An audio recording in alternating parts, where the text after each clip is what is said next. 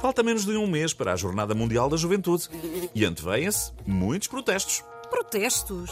Polícias, professores, funcionários da CP, médicos.